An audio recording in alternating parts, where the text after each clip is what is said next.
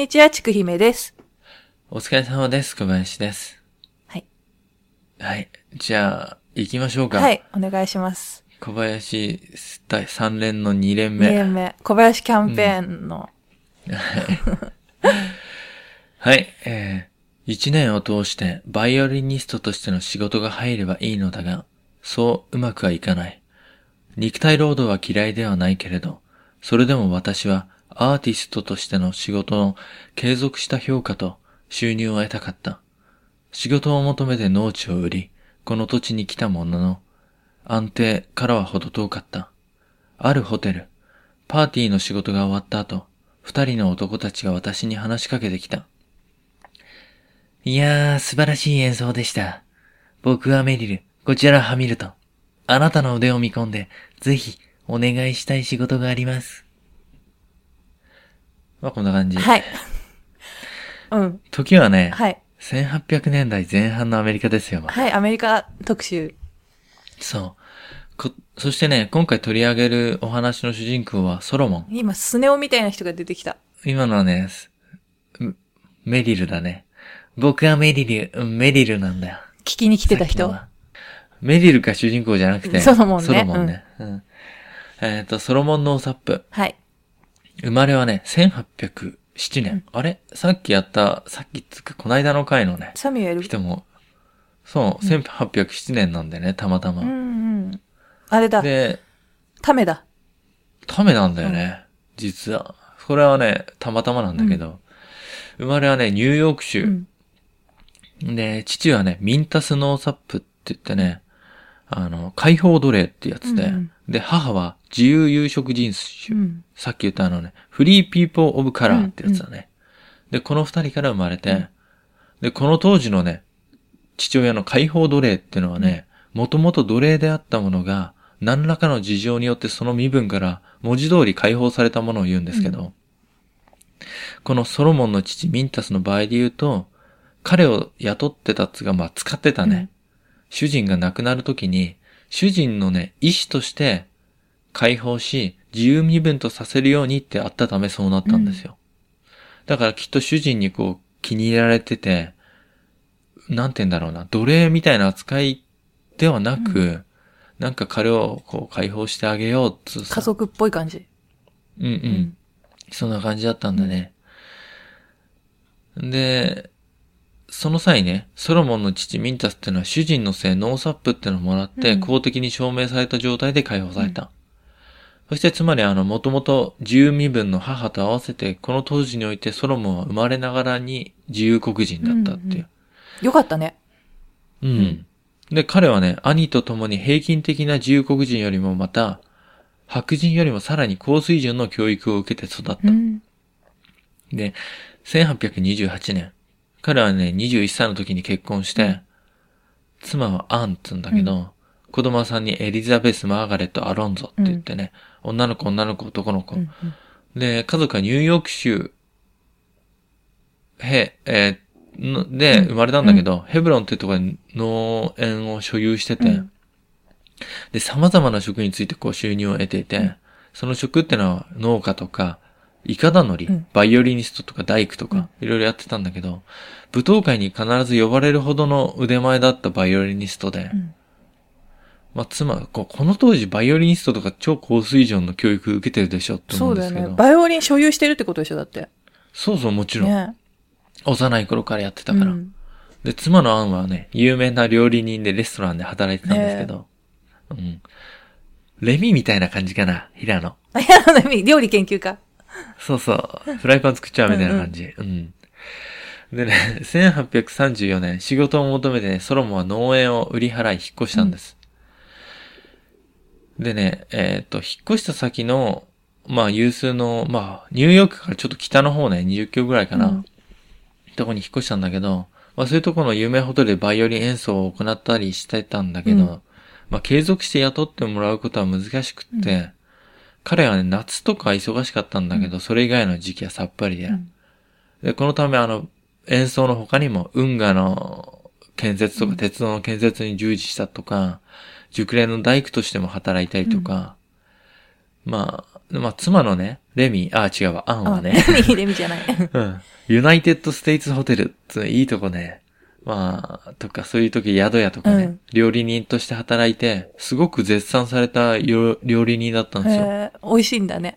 味がいいね。うん。だって、まあ、こういう話するんだのもあれだけど、ソロモンはさ、うんバイオリニストっつってあの、ツイッターやってんだけど、うんうんだいたいフォロワーがね、130人ぐらい微妙な、いないわけじゃないけど、みたいなやつね。いいねがね、常に5件ぐらいつくんだよ。あつかないわけじゃないけどってやつね。ユユナイテッドホテルでの演奏会で出ます。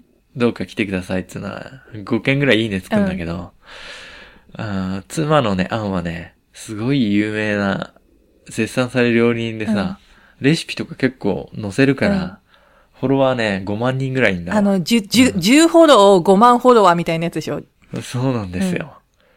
だけど、あの、ソロモンは、もう130フォロワーの130フォローぐらあ、いのどんどん全部知り合いみたいなトン。トンそうそうそうそう。まあ、ここでね、ちょっと冒頭に戻るんですけど、1841年、あの、32歳のソロモンは、ちょっとした演奏の仕事の後、ある二人の男に出会ったんです。うんいやー、素晴らしい演奏でした、ノーサップさん。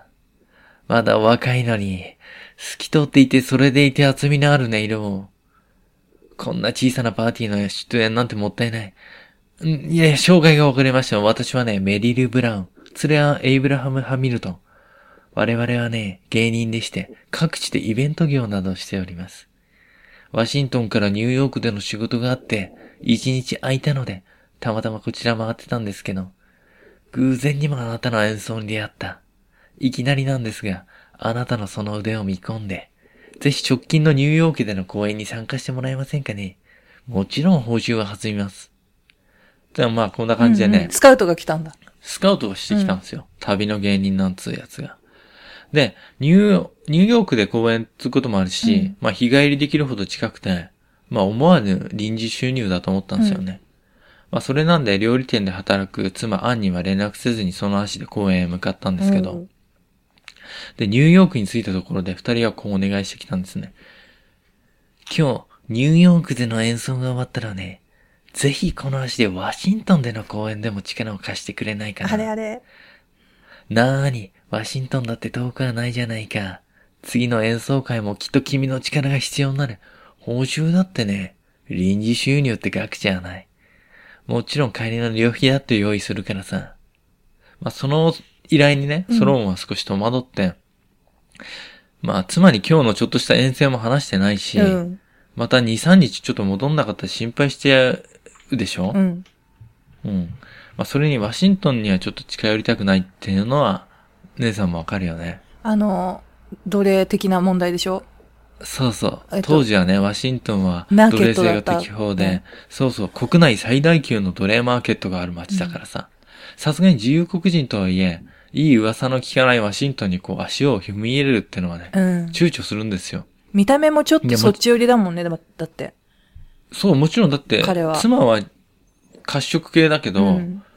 めっちゃ黒人なんで、うんあの、ソロモンは。うん。まあだけどね、悩んだんだけど、ソロモンはバイオリン奏者としてのステップアップっていう期待もあってさ、うん。まあ依頼を受けたんですう。ん。でも彼の身分が脅かされる危険とか可能性もあったから、一個はあの、ソロモンが自由黒人だと証明するフリーペーパーのコピーを取るために、うんちょっと寄り道をしてワシントンに向かったんです。うん。で、次の日、順調にワシントンへ着いた。うんで、その晩落ち着いた雰囲気のレストランに食事を楽しみ、彼ら二人のね、旅の武勇伝なんかで話に花が咲いて、うんで、ソロモンはいつもより飲んでしまって、彼らね、すごいいい感じなんですよ。やっぱ芸人だからさ、話も面白いし。で、ちょっと旅の疲れからだろうかね、飲みすぎてしまったからかわかんないけど、ソロモンはね、急な頭痛と吐き気に襲われて、二日酔いみたいになっちゃって。そう、いきなりね、もう飲んでる途中からそれどんどんひどくなっちゃって、うん意識がほとんど消えてしまうくらい苦痛だったんですって。うんで、二人に解放されレストランを出た。で、遠くで彼らの声がするけど、耳の中に水が入ったように反響して何を言ってるかわかんない。そして苦痛の中ソロモンは意識を失った。倒れちゃった。えー倒れちゃった。で、鼻をつく汚物の匂いと、うん。体に広がる冷たく湿った石の感触で目が覚めた。うん。ソロモンはね、起き上がって周りを見渡して、暗くても全然よく見えない。じ、今が何時でね、いつで、どこなのか、昨晩は何をしていたのか必死にこう思い出そうとしていたんです。で、薄明かりが見えて、扉かなっつって立ち上がったら、ソロモンの全身を恐怖が支配したんです。うん。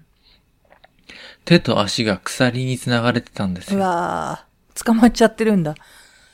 まさかとは思ったけど、うんソロモンは瞬時に理解した。私は、奴隷商人に捕まったって。うん。まあね、当時のワシントン DC ってのは国内有数のさっき言った奴隷市場がある場所でもあったし、うん。奴隷商人たちはね、黒人、自由黒人っていうのをね、誘拐して奴隷にすることも厭わなかったんですよ。ああいう、最初、なんかさっき言ってましたもんね。そう、うんで、なぜそこまでするのかっていうのは、この頃ね、うん南部では国内だけじゃなくて、海外からも綿花の需要がすっごい止まらないうん。需要があったんですよ。で、その綿花栽培はすっごい拡大されてたけど、健康なと黒人の奴隷の需要ってのもね、だから高まるでしょう。うんしかも海外から奴隷を入手することが難しくて、うん逃亡した奴隷を狩るハンターや、そうでない黒人たちを捕まえて奴隷として売る事件がね、奴隷州近郊では起きてたんですよ。で、誘拐者たちは力ずくの連行とか詐欺なんかの手段を使って、まあ、連れてきちゃって。うんで、中でもね、結構コントロールしやすい子供の誘拐ってのを多発してたんですよ。まあ、報酬のために、まあ、ね、ブラウンとハミルトンと名乗った男たちが、ソロモンを売り渡したってことは、容易に考えうることで。なんか混ぜてたんだろうね、もう、酒に。なんか混ぜてたんだよ。ねなんだろうね、ハルシオンかな。何か、うん。脱法、脱法ハーブ。脱法的なやつ。うん。脱法ドリンク飲んじゃったんだよね。うん。はいね。で、冷たいね、小屋の中から外に向かってソロモンは多分叫んだことだと思うんですけど、私は奴隷でないとか、自由黒人だ。うん。妻も子供もいてそうだ。自由証明書の写しだってある。みたいにね。で、その声が届いたのか、扉が開いたんですよ。助けてくれ。えー、奴隷商人の監視がソロモンの元に近づいてきてくれて、うんえー、お前まさかね、黒人でも自由黒人だったのか？つって。そうか、そうだったんか。うん。そうそう、はい。私はソロモン。ソロモンノーサップ、ニューヨークの近くに住む自由人です。うんこれは何かの間違いですよね。逃亡奴隷ではない。私の持ち物はどこですか？それで証明できる？つって。うん。いやー、そっかー、そうか、お前はそうなんだなー、つって。黙れって、こう、え？プシャーンって叩かれるんですよ。あ、なんか、畜生が話こ乗ってきてくれてたのかと思いきやみたいな。うそう、ノリツッコミですよね。ノリツッコミだね。うん。うん。ピシャーって、お前も生まれてこの方家畜だっただろうが、つって、ピシャー、家畜ピシャー。奴隷だろうがよ、つってこう突っ込まれまくって。うん。まあ、ソロモンはね、その後あの、逃亡奴隷と偽証されて、うん。ワシントン出身の奴隷商人のバーチっていうのに売却されるんです。うんまあ、現在の価格に直すと1万6000ドルぐらいですね。あーまあ結構。なかなかの金額ですよね。若いし30代前半だしさ。うんうん。働き盛りで。まあ、160万、70万ぐらい売られたってわけですね。でもさ、ねバイオリンとかしかやってきてないから、すごい重労働できなそうだよね。ほらほら、言ったじゃん、あの、バイオリンがうまくいってないから、あの、労働者とか大工としても働いたりとか、うん、肉体労働もしてたんだよね。だけど、要はミュージシャンとして成功したいけど、なんだかんだバイトっていうかさ、うんうんうん。いろいろやりつつっていう人か。うんそそうそう、ん娘とかもいるから、うんうん生計立てるためにはさ、あの、いろいろやってたから、まあ技術はあったんだよね。そうか。で、まあ売られちゃって、で、バーチと彼の雇った監修ってのはソロモンが自由黒人だと主張するのを諦めるまで無視で打ち付け続けたと。うん。まもう心折れるまあ、で。うん。で、バーチはね、ソロモンをジョージア州からあの奴隷と偽って、うん他の奴隷たちと海路でね、うん海でバーチの仲間のいるニューオーリンズへ送ったって、うんもう南部行っちゃうんですよ。で、旅の間ソロモンや一緒に輸送された奴隷たちは天然痘にかかったりとかして、うんまあなんかロバートっていう名前の奴隷がね、うん。道半ばで死亡して海にポチャンと捨てられたと。あ、映画とかでよくあるやつだ。そう。船旅のやつをさ、よく、仲間がさ、一人二人と減ってさ、海に投げ捨てられるやつ。そう。うん、あ、こいつら捨てとけ、っつって。ね。うん。まあでも、一番自由になったのは彼じゃないかなって言ってる人もいたらしい。死んで自由になった的なやつね。そうそう。うんまあソロモンはね、イングランド出身の船乗り、うん。ジョンに対して、まあ船乗りのジョンつうか、まあ船屋さんだからさ、うん、奴隷商人とは違うんだけど、その人に対して、ニューオーリンズに着いたら、うん。自分が誘拐され不当に奴隷にされたっていう手紙を、ヘンリー・ビー・ノーサップっていうのに出してくれるように説得したんですよ。うん。ヘンリーってのはね、弁護士で、うん。ソロモンの父を解放したあの、してくれたヘンリー・ノーサップって言ったあの、良かった奴隷主ね、あーの息子で、うん。まあそれ、ソロモンとは幼馴染だったんですよ。うん要は、雇い主の息子と、うん元奴隷の息子って仲良かったっていうのは、だから相当関係が良かったんですよね、ねソロモンの父親ってのは。まあ、その人に手紙出してっつって。で、ニューヨーク州の議会で、あの、1400、あ、1840年にはね、アフリカ系アメリカ人の住民がこう誘拐されたりとか、不当に奴隷にされた場合ってのが、人権の回復に法的とか経済的支援を行うっていう法律があったんで、うん。だからそういう事件もあったから、うんそういう法律があったんですよ、ニューヨークは。うんだから、その手紙はヘンリーにこう届けて、うん解放してもらえるようにっつってね。でもね、ヘンリーはと届いたんですよ。うん。船乗りのジョンは届けてくれたんだけど、うん手紙がついてすぐに行動しようとしたんだけど、しかしね、ソロモンの行方はもうわからなくなってて、あ探しようもなかったっていうね。探しようがないんですよ、もう当時だし、本ー当に。まあね、LINE とかないもんね。全然ない。もう iPhone とか持ってねえし。で、ニューオーリンズの奴隷市場でバーチの仲間の奴隷商人が待ってて、船が着くとね、そこでソロモンはあの、プラットって名前を変えられたんですよ。うん。ここで奴隷主のもとへ売り渡される。で、奴隷の売買は商人の館などでされて、その館にはたくさんの奴隷たちが品定めされてたんです。もう、女子供、男関係なくね。まあ、こいつは、もう、病気にもかかったことない、この歯を見てくれ、こんな綺麗な歯してて、みたいな、こう、やってんすよ、商商売みたいな感じで。パーン叩かれたりとか、ケツとか。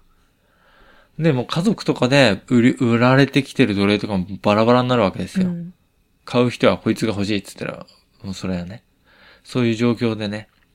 で、ソロモンもそこで売られて、まあ彼にしよう。つって、まあルイジアナ州北部のレッド川流域にある、まあバイユーバフでね、小さなプランテーションを営むウィリアム・プリンス・フォードって、まあフォードさんうにん、プラットは選び買い取られてったんですけど、フォードはね、信心深い、あの、バプテスト教会の教益者だったんですけど、まあ、し農園と木材の経営を営んでるね、うん。フォードなんですけど、たくさんの奴隷を所有してたんだけど、か彼はね、奴隷のことをよく考えるいい所有者だったと。で、彼の農園にはね、子供の奴隷から女の奴隷までいて、うんプラットはね、まあ若くて従順なその仕事ぶりを正当に評価され、そこで大事にされたと。うんまあフォードのような、すごく優しくて、気高くて公平で慈悲深い奴隷主ってのはそうはいないんですよ。で、プラットは幸運なとこにそこに最初に買い取られた。しかしね、そんな人間のこう、いい人のフォードを取り囲む勢力とか交友関係とか、またそのフォードの存在うん。そのものが奴隷制度のこう根底にある絶対的な悪っていうのをこう見えなくしてたんですよね。要は、奴隷を使う優しい主人が逆に言ったら奴隷制度のこう根本的な悪いことってのをこう見えなくするっていうかさ、うんっうんうんていうことは奴隷は本当に財産として売買されたっていうね、うん。いうのをこう見えなくしてた。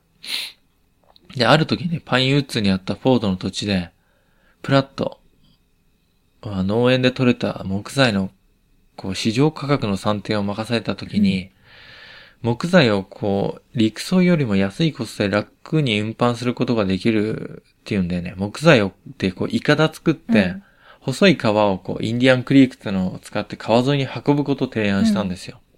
で、プラットはね、さっきはプラットって言っても奴隷だからプラットになっちゃったんですよ、名前、ソロモンは。そうだよね。変えられちゃってるからね。うん。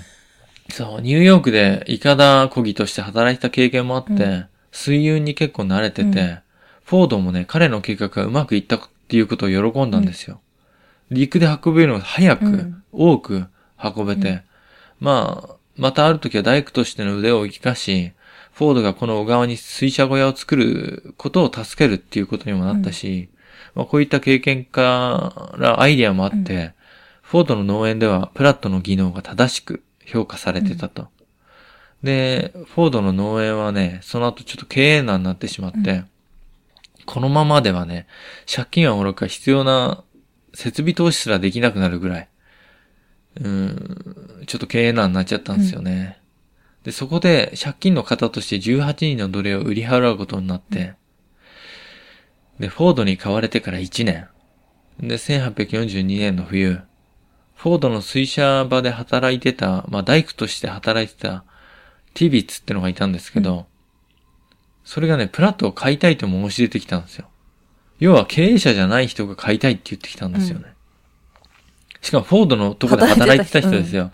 うん。で、ティビッツはね、フォードのこう、プランテーションで、まあ、旗織り機の小屋とか、製粉小屋を作る手助けをしてたんだけど、まあ、ティビッツはあの、買取代金の全額まで用意できなかったから、うんフォードはプラットに対し現金、今で言う、まあ、1万円、1万ドルか、の担保でね、貸し付けるみたいな感じで、ティビッツにこう、プラットを譲り渡したと。うんだからね、なんか当時で言うとね、ほんと奴隷ってのが、うーん、財産だから iPhone 買うときみたいにさ、全額払えないから、毎月のね、月額料からこう分割して払うみたいな感じで、すごいね。自分も欲しいよ iPhone みたいな。とりあえず、かん、頭金だけでもみたいな感じなんだ。そう、だから、この当時になると、お金持ちの奴隷主だけじゃなくて、うんうんまあちょっと、お金ある一般労働者も奴隷をこう買いたいみたいなさ、本当便利な道具みたいな感じでやり取りされてたっていうのがよくわかる事案なんですけど、僕もこれ知らなかったんですけどね、一般労働者が、みたいなのがこう、買いたいっていうなんかイメージだとさ、綿花農園とかの大富豪みたいな人がさ、いっぱい奴隷使ってってイメージだよね。そうそうそう。もともとそうだった。うんけど、この当時からちょっと変わってきてたっていうね。で、ティビッツの管理はね、フォードのそれとは違って差別的で残酷的な扱いをしたんです。うんで、フォードの農園での建築作業を任されてたティビッツってのは、そこでプラットにこう仕事をさせたんですよ。だから、プラットの職場は変わんないんですけど、うん持ち主が雇用主が変わってるっていう、そうそうそう。だからね、ある時にプラットの使う釘が気に入らないっていう理由でね、うん彼をね、鞭打ったんですよ。うんその釘用意してんの、ティビッツですからね。う んまあ、難癖つけるんですよ。うんうんいじめたいから。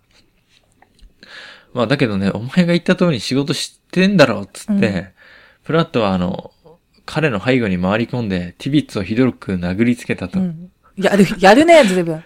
そう、だからプラット結構、バトル弱いんですよ。うん肉弾戦。無知ないとボコボコにされちゃうみたいな。で、それに怒ったティビッツね。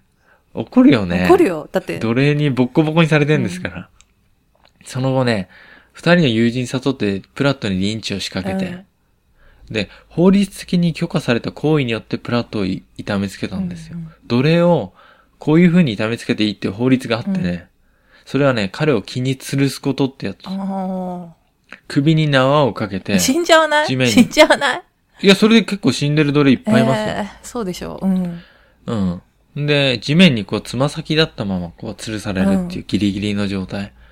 で、周りの奴隷たちっていうのは何事もないように彼を助けようとはしなかったんだけど、うんまあそんなことをしたらね、どんな仕打ちがあるかわかんないから。うんで、そこへね、フォードの農園の監督が現れたんですけど、まあ管理者みたいなね。で、彼はね、銃で脅してティビットたちを追い払ってくれて、うんなんとか殺されずに済んだプラットなんだけど、監督官はそのままプラットを放置したと。うん。首吊りのままずっと放置した。助けはしない。なんて言うんだろう。縄からほどいてあげたりはしないっていうね。で、夜になってフォードが帰ってきて、プラットの縄を切って助けてくれたんです。フォード、フォード手放さないといてくれたらいいのにね、ほんと。そう、うんフォードはね、ちょっとほら、借金がやばいくて、うんちょっとの収入でもね、動産担保のこう、支払いも欲し、欲しいみたいな。うんだから所有権が移ってるから、お金はちょっと入ってくるからさ。まあ、チミ、ティビッツはね、地元で悪評高い人物だったから、うんまあ、彼は奴隷であるプラットにボコボコにされたあの時を思い出しながら怒りを燃え上がらされてたって言ってね。で、そしてプラットをね、絶対殺してやるって決意したって。自分の財産だろうがちょっとなんかずれてきちゃってるじゃん、話が。そう、だから自分が買ったスマホにボッコボコにされて、ぶっ壊してやろうと思いながら所有してるっていうね。で、ティビッツはね、プラットと二人きりになったところで襲いかかったりとか、ある時はね、斧を振り上げて、プラットをこう殺そうとしたん完ですよ。全に明確な殺意じゃんね。そう、うん iPhone 叩きつけようみたいな感じでさ。情緒の方がちょっと不安定な人だよね。う んで、しかしまたもやね、ノーサップに反撃されて、あ、プラットに反撃されて、逆に素手でこう首を絞められ失神させられてしまったと。うんで強いからね。そう、プラットの方が全然強いんですよ。すごいな。もうこの道具使えないからぶっ壊してやろうと思ったら道具に反撃されて失神してしまうっていう。で、そのままプラットはね、あの、犬に追われないように沼地を通ってフォードの家に逃げ込んだんですよ。うんうんプラ、あ、ティビッツの元から。で、フォードはね、彼を4日間家に泊めてかくまってくれて、で、彼らのね、ティビッツとプラットのいさかいをこう収めるために、ある提案をするんですよ。ティビッツがプラットを誰かに貸して、彼の仕事に見合った額をティビッツが受け取ればいいっていうような、また貸しみたいなね。で、まあ、ティビッツはプラットをね、エルドレッドっていう農園主に貸して、エルドレッドの農園はね、やばくて、うん巨大なサトウキビの藪って呼ばれる農園で、うん農園だか藪だかわかんないとこで仕事をあんまされてないんだ。そう。そこでエルドレッドはね、綿花畑作りたくって、うん奴隷たちにそういうサトウキビとかの伐採とか、うん下草を刈るような仕事、言いつけて大変な仕事だったんだけど、5週間も経たないうちにね、作業が全然終わんないうちにティビッツは、あの、プラットをね、うんエドウィン・エプスっていう人に売り払ったんですよ。うん。なんかね、多分、フォードに借りてるつうか買って、毎月の賃料を払ってて、うんさらに貸して、その収入の差ができちゃって、結局、売却しないと、フフォードにも金払えなくなっちゃったみたいで、ティビッツさん。うんあと、自分のこと失神してくるようなスマホ早く売り払おうみたいな感じですよ、ね。危険だからね。うん。うん。すごいって。だから、エプスって人に売り払って。うんで、エプスってのはね、大きな綿花畑をすごい所有してて、うんすごいフォードよりも大きいね。うんで、おフォードよりもさらに多くの奴隷たちがいて、で、エプスはね、さらに残酷な主人であった。あ、そっちなんだよ。そう。うん。よく指導だって言って、うん。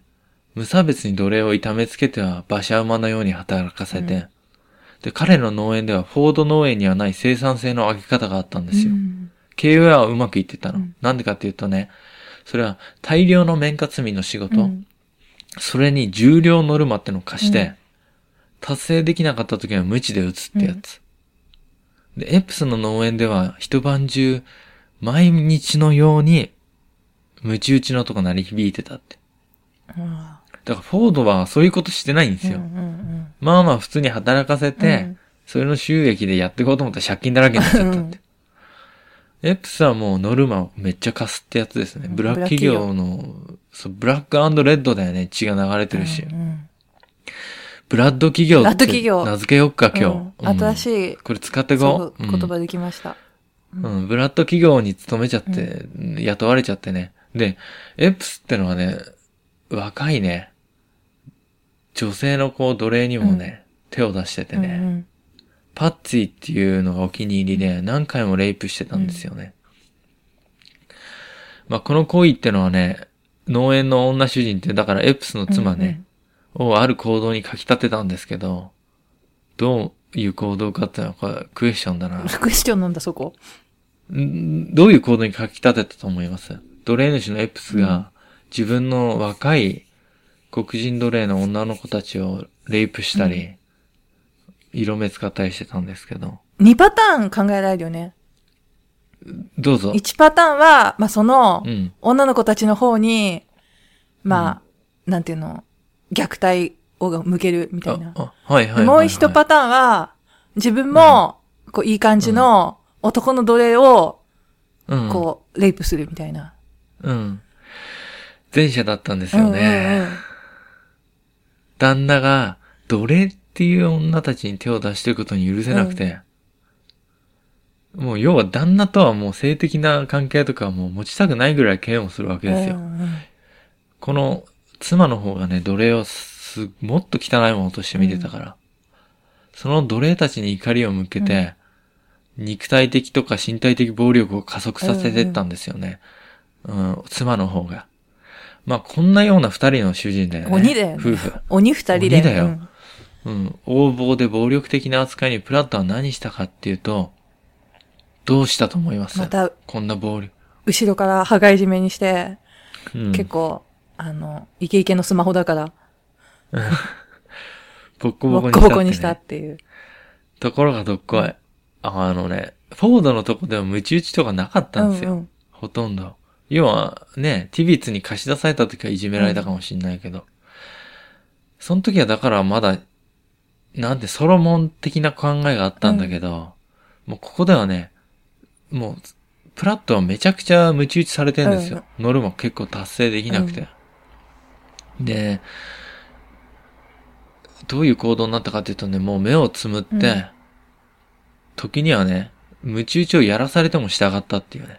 もう、あ、自分が他の奴隷を無知で撃っとけって言われるってこと？やれって言われて。てもやっちゃうぐらい。だからもう他人のことにこう、だんだんとこう、無関心でいることって学んでったっていう。やっぱ肉体的な労働の辛さと、もう身体的な苦痛がもう何年も繰り返されてるとそうなっていってしまったってね、多分さ、寝れてないだろうし、なんかもう頭が萎縮してるよね、脳がね、きっとね。そう。しかもそれが1ヶ月2ヶ月の話じゃないですから。助けはもちろん来なかったですよ。あの、幼馴染み出した手紙だって届いたのにね、見つかんなかったし。うんうんね、これまでね、家族のことを思い出さない日はなかったと思うんですけど、思い出すと体が引き裂かれ、うん心が破れていった。うんかつてあったじ自分の本当の人生ってのも、夢であったかのようにどんどん薄くなっていって、で、エプスの元に来て10年が経とうとしてたんですそ。んなに経っちゃったんだ。フォードのとこにいたの1年ですからね。うんうんで、1852年、ルイジアナの夏は長くて、蒸し暑さと強い日差しってのはもう40を半ばになったプラットにはね、すごい答えたんですよ。そんないつも通りの9月、エプスはね、自宅の庭に離れを作る計画を立てたんですよ。そこで設計もできる腕利きの大工を呼んで、大工仕事もできるプラットにそれを手伝わせることにしたんです。うんうん。まあ、雇いの大工を呼んで、その仕事をプラットにつ手伝わせることにした。数日後ね、依頼を受けた大工はエプスの農園を訪れたと。名前はサミュエル・バスと言った。聞いたことない？あれ？なんか、さっき、あれ？デジャブかな？なんか。そうなんか。エプスの農園の離れの建設を頼まれたのはサミュエル。そういえばあの人も、ね、建築とかできる人だったもんね。そう。設計もできたしね。うんまあ、サミュエルの仕事ぶりはね、最初からエプスを喜ばせてね、うんすぐに気に入られたんですよ。こんな感じでどうですかって言ったら。で、プラットはね、彼と作業に取り掛かって、うんで、サミュエルはね、カナダの出身で、アメリカを渡り歩いてきたそうで、うんそれもあってか、プラットに対する接し方も、この世界に対する考え方も、まあ、多くの南部白人たちのそれとは違ってて、あ、っていうか、エップスじゃん。そうだよ。そうだ。みんな多分今気づいたちょっと嬉しくなってききたね。うん。そうそうそう。エプスの農園で、実はフォ、あの、プラットは、振られてね。さっき出てきた人だ。さっき喋ってた人だ。そうそうそう。で、サミュエル・バスっていう大工が来たと。うんうんで、サミュエルはカナダ出身でね、アメリカを渡り歩いてきたっつうんだから、どっかで聞いたサミュエルだな、つって。で、ある日ね、酔ったエプスが、作業中にサミュエルに話しかけてきたことがあったんですよ。その時サミュエルは雇い主の意見に真っ向から議論議論を挑挑んでたっつってね。それをね、プラットはその言葉と姿に衝撃を覚えて見てたんですよね。だから、いたんだあの時雇わ、うんそう、見てたんだ。そう、プラットはね、自身がもはや、ソロモンではなく、奴隷のプラットになってしまっていたのだと、うん自分がどんな人間であったのかを忘れていたっていうのに、そのやりとりを聞きながらこう思い出してたっていうね。まあ、サミュエルと話した会話はこの後続くんだけど、こんなこと言ってた。考えがどうかはし関係ない。でも仕事は早く終わらせるべきだよね。なんつって、うんサミュエルはプラットに笑いかけてたんですけど、そのね、喧嘩した後も、うん あの、エップスと言い合いした後もね、まあ仕事をしながら彼とたくさん話をした。彼は言った。この国をだいたい20年間旅してきたけど、自分にとって自由は全てだよ。その気になれば明日、今いる場所を出て行けるという事実が大きな喜びを与えてくれるんだ。まあ、こんなこと言ってるよね。ちょっと女、わかんないよ、理由は。すぐに出ていか女でなきゃね。困ったら、うん、自由を求めて出てったなんつって言ってるけどさ、わかんないんだけど。こんなこと言ってる。そう、僕は自由だ。雇い主のエプスもそうだよね。君とは違う。でも自由ってのは他人から奪って得るものじゃない。それに、時に不自由は感じることもあるだろう。けど、他人に配慮をしなければ本当の自由は得られないと思ってる。他人への無関心こそが不自由を生み、そして誰かの不自由はまた新たに誰かの自由を蝕む。他者に関心を持つことこそが、自らの自由を守ることにもつながるんじゃないかな。ただ一つ言えることは、どんなことも誰からも強制されるべきではないということだよ。まあそんなサミュエルの言葉を聞いて、うんソロモンはまあ今までね、誰にも言わなかった事実を伝えようと決心したんですよ。積極的にこう関わってくれるような白人ってのがいなかったからね。まあ自由黒人だった身の上や本名を話したのは奴隷にされて以来、サミュエルが初めての人間だった。うんそしてサミュエルにある頼み事をするんです。それはね、ソロモンの家族や協力者たちに今の自分の状況と自分が自由黒人であるっていう証明するために必要な手を講じてほしいっていう内容とされるための手紙を書いて送ってもらうっていう頼みをね、サミュエルにしようとするんですよ。で、ソロモンの告白と頼み事ってのをサミュエルは困惑させてしまったんですよね、サミュエルを。しかしね、サミュエルは少し悩んだ後、こう言ったんです。君の話は信じがたいけれど、嘘じゃないね。うん僕はこの国を渡り歩いて、渡り歩いてきて、様々な話を聞いてきた。とても恐ろしいことの当事者だったんだね、君は。ってうんうんで、僕の人生は、誰にとってもそんなに大事じゃないけれど、君のこれからの人生は、多くの人にとって深い意味があるように感じる。思想や議論だけで世界が変わるわけではない。世の中が発展すれば全てが良き方に進むなんて幻想だよね。ただ、君が頼んでいることは、とても恐ろしいことだよ。怖いって言った方がいいだろう。君にとってだけじゃなく、僕にとってもね。でも、僕の無関心が君と誰かの自由を蝕むのなら、関わらなくちゃならない。手紙のことは任せてくれ。うん、頼んで、を聞いてくれたんですね。よかったね。うん。で、まあその当時地元の人間っていうのはね、こういう個人の所有物である奴隷を助けて逃がそうとする人間は心よく思わなかった。ってのは当たり前で、うん。ルイジアナね、クソ南部ですから。うんうんうん。で、バス、ああの、サミュエルの行動にはね、大きな個人的なリスクってのももちろんあって、それはね、バスの手助けってのは奴隷の逃亡を手助けした人物に連邦政府が課す罰則があってさ、うん1850年に強化されたって言ってたじゃないですか。うん奴隷がこう逃亡した時の逃亡奴隷法ってやつ。うんだから、助けた人にもすんごい罰則が課されるんですよ。で、ね、この手助けを頼んだのが1800、うん、52年とか3年とかですから。まあだからその後すぐに、まあ、離れの建築の仕事終わったんですけど、その間手紙はこの問題について話すことは避けたというかなくなってね。うんまあ頼み事は聞いたとは言うけど、その後話すことはなかったと。うんここでの仕事も終わった。報酬を頂戴したら気に食わないエプストンおさらばさ。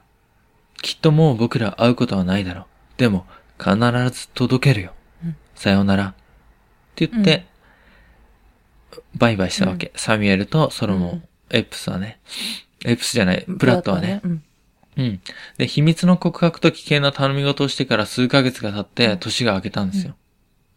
最初はこの境遇から抜けられるというような希望が、ソロモンの最後の心の拠り所に思えたんですけど、しかしあの、過酷な生活は変わらず続いて、ソロモンはまた物を考えるのやめてプラットに戻ってっちゃう。つってね。まあ、サミュエルを恨むことなどなくて、むしろ自分の境遇と心に寄り添って話を聞いてくれたってだけでもよかったかなって。うんそれで、だけでよかったって思うようになってっちゃって。で、年が明けたね。サミュエルに会ったのは9月ですから、うんうん結構経って。年明けた、そう、1853年の1月4日、半年は経ってないか、4ヶ月ぐらい。うん。1月4日に、ソロモンはね、いつものように摘み取りのノルマの達成のため黙々と作業をしていて、遠くで女奴隷たちが歌う歌が響いてたと。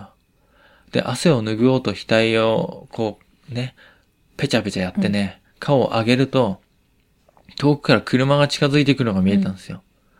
それはね、エップス邸宅の方へ向かってったと。うんそれから間もなくして誰かを呼ぶ声が聞こえた。うんで、ここにノーサップ氏はいるかって。うんノーサップ氏はいるかですよ。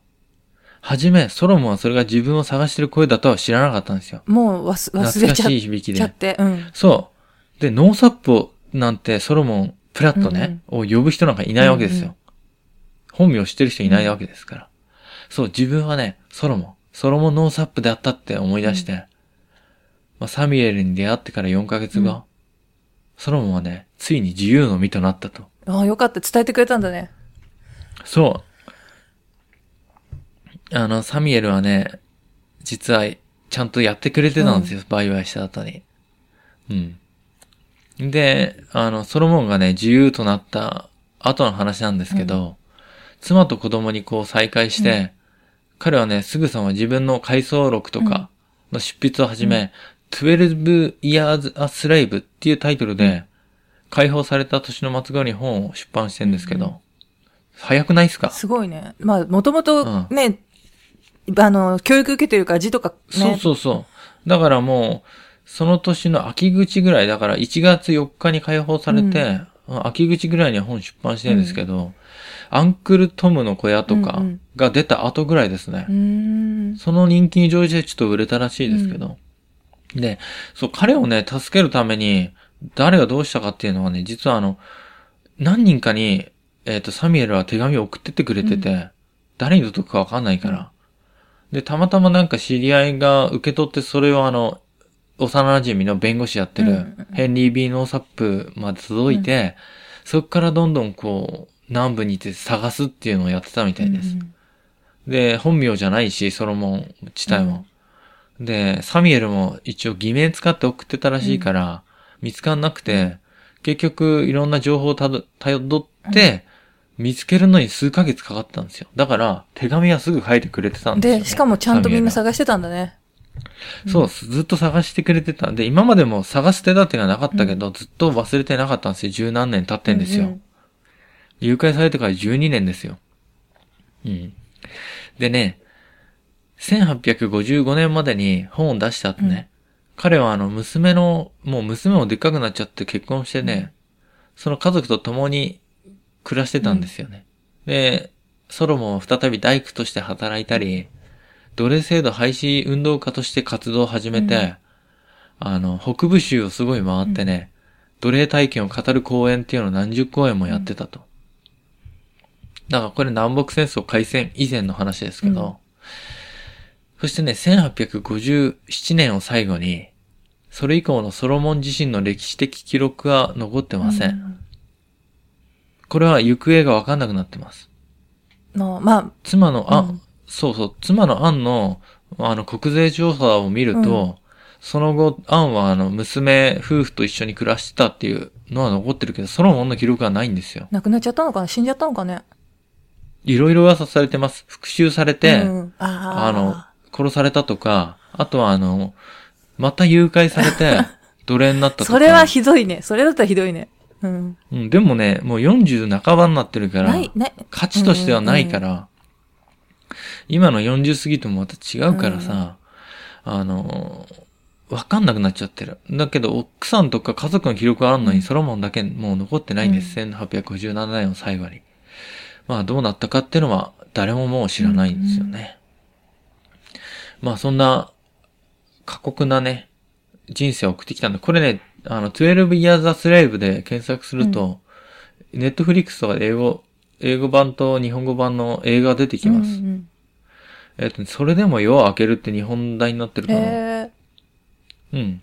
あのーまあ、ちょっとね、改変されてるけど、ちょっとどこか結構改変されてるけど、大体のあらましは映画で描かれてて、うすごく面白い映画ですよ。その当時の世界観がわかるというか。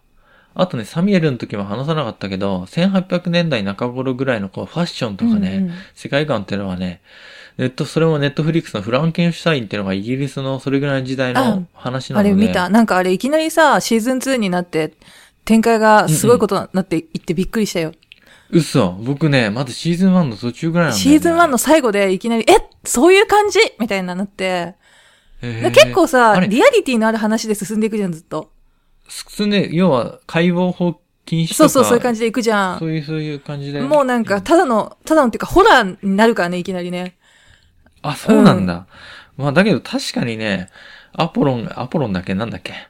なんか、なんか、フランケンシュタインとなんか本とか出てきてさ、だからちょっとね、オカルトめいた話とかも混じってたけど、すごい、かなり現実に即しててさ、面白いと思って見てたんだけど、世界観もね、あの当時のすげえ表現してるんです。よ。ねだから、シーズン1の途中くらいまでだと、あ、ちゃんと骨太に作ってるドラマなんだなって思って、うんうんで、この、だから、このモヤモヤを誰かに伝えたいから、でも誰も見てないから、全部見て。見る見る。うんまあ、その世界観、姉さんに先に言えばよかったね。あの、服装とか、うんうんうんあの、汚い感じ。アメリカもほら、イギリスの人が多いからさ。貧乏移民がね。あんな感じですようんうん。多いし、まあ、ファッションとかもあんなベスト着て、汚い、ねう、んスラックス履いて、コート着てみたいな時代です。時代感で言ったら。まあ、南部は違いますけどね。もっと、日照りですから。北部はそんな感じ。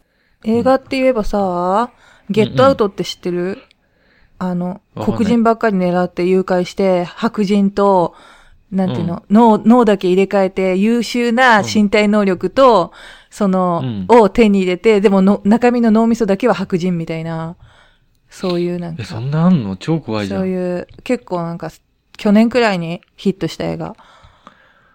え、それ脳みそって拒絶反応起きないあ、だから一応なんだろう、じ、実話じゃないよ、もちろん。うん映画だから。なんかそれが、ちょっと、確かに。やっぱ黒人の人って、うん筋トレしてないのよムキムキとか。もともとね、足速かったりとかさ、身体能力。身体的な、やっぱね、だからこの当時は労働力としてそうさ、そうそう、多分。すごく財産としてのこう価値がめちゃくちゃ高いんですよね。で、自動的に繁殖するしさ、労働力が。繁殖って言っちゃダメ。繁殖。い、やいや、あのね、当時の期待のままあまあうん僕言ってるから、自動繁殖する労働力って呼ばれてんですよ、やっぱ。人権認めてないもんね。そう。で、アメリカもね、独立の後から、要は南部の方では奴隷制を認めてたわけじゃないですか。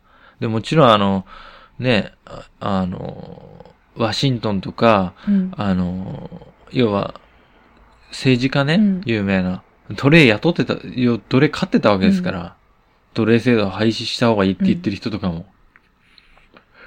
だから、こう、ゆるくね、認めてたから、この後にせアメリカが南北戦争っていうのを迎えるんだけど、そういうのを放置してたからね、火種になってく。だから、世界ってさ、近代化して、うんいろんな技術発展して、で、経済的に潤ってくれば、なんとなくね、良き方に進むっていう幻想ってのが定期的に出るんですよ。世界史やってるとよくわかるけど。うんうん今もそうでしょ、なんかこう、世界が発展してくれば、なんか、いい方に向かっていくって思っちゃうんだけど、うん、実際はそうではないんですよね。それって幻想で、何かこう、大きな動きがないといい方には動かないというか繰。り返してるだけだったりもするしね。